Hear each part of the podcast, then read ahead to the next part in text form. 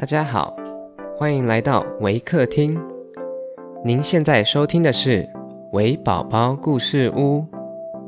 本节目为台湾维客公益行动协会远距陪伴服务项目，透过讲故事的方式，陪伴我们在全球十一个国家、四十八个服务据点的孩子，让疫情所带来的距离不再是距离。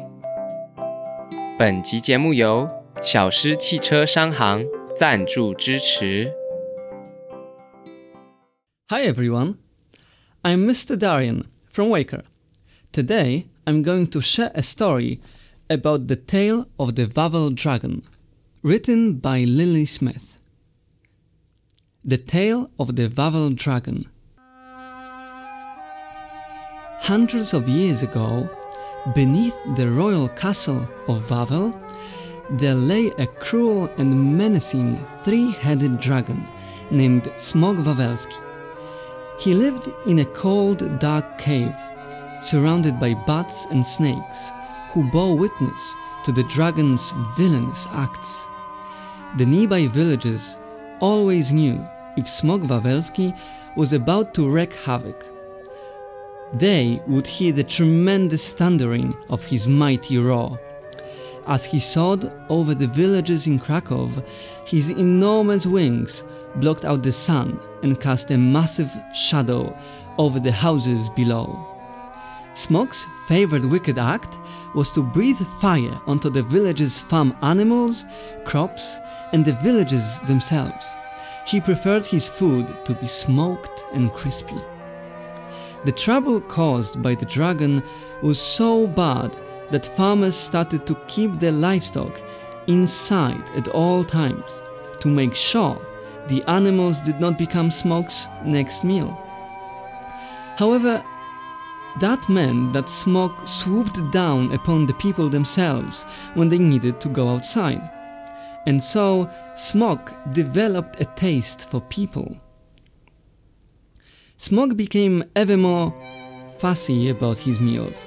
He would only come down when the villagers sacrificed young women to satisfy his appetite. As the dragon's demands increased, every young woman for miles around disappeared.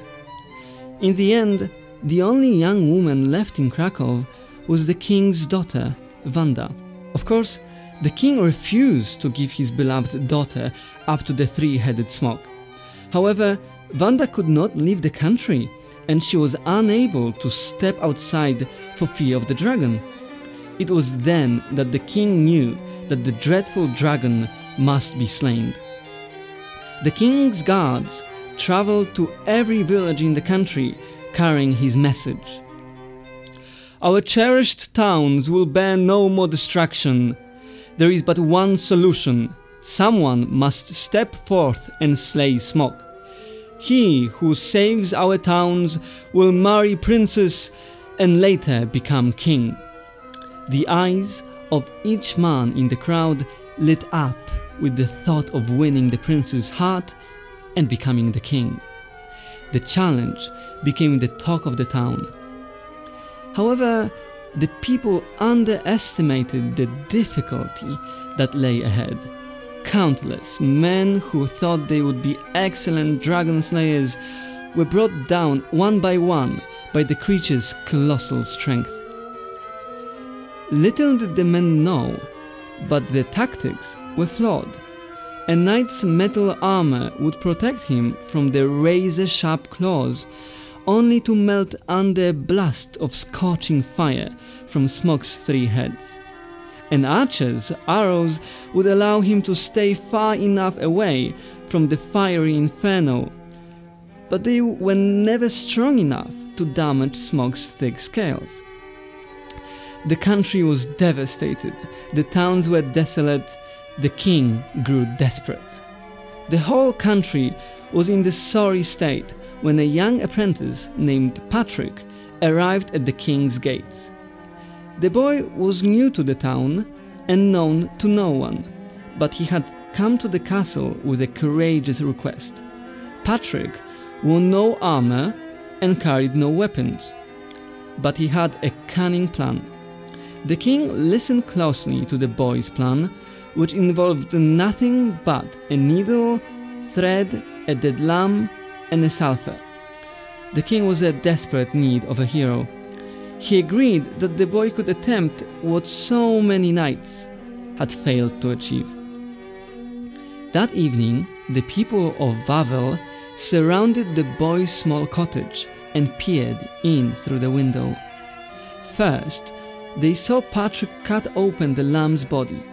He placed the sulphur inside and then sewed up the opening. One onlooker suggested that Patrick was to chase the dragon away with the horrid stench of sulphur. However, the alchemist whose job it was to experiment with materials argued that sulphur was explosive and, if eaten, would kill the dragon almost instantaneously. As the sun crept into the sky on the following morning, Smog's lair remained a dark spot in the deepest shadows of the mountains. A crowd of hopeful men and women waited in Wawel. They looked towards the mountains where Patrick climbed the 1000 steps to Smog's lair. The journey to the cave was long and steep. Patrick climbed steadily. He carried the lamb over his shoulder. A deep stream, as blue as the bright flowers growing on the banks, ran alongside the path. However, as Patrick followed the stream towards the summit, the darkness grew deeper, the ground was scorched, and the plants were blackened and dead. As Patrick neared the mouth of the dragon's lair, he lifted the lamb from his back and placed it near the entrance for Smog to smell it. He lit a small fire on the lamb and ran to the stream to hide in the water. The ground quaked as smoke appeared from the dark. His tail swung from side to side. His head turned in all directions. He was angry and hungry. The dragon's eyes fell on the lamb. He leaned forward and took it in his teeth. Patrick began to count down from ten as Smog swallowed the bait. The dragon looked pleased with his meal and turned to return to his lair. As Patrick counted seven, Smog's stomach began to rumble. The dragon stumbled. Patrick dived deep under the water as he counted five. He stayed underwater as he counted four, three, two, and one.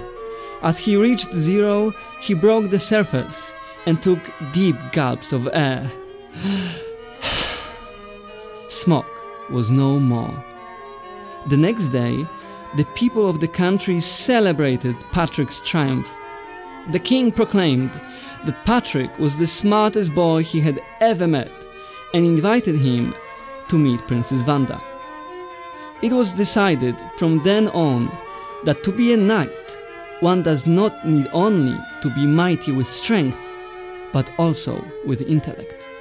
If you were to visit Wawel Cathedral today, you would find that Smog's bones dangle from the gargoyles on the walls.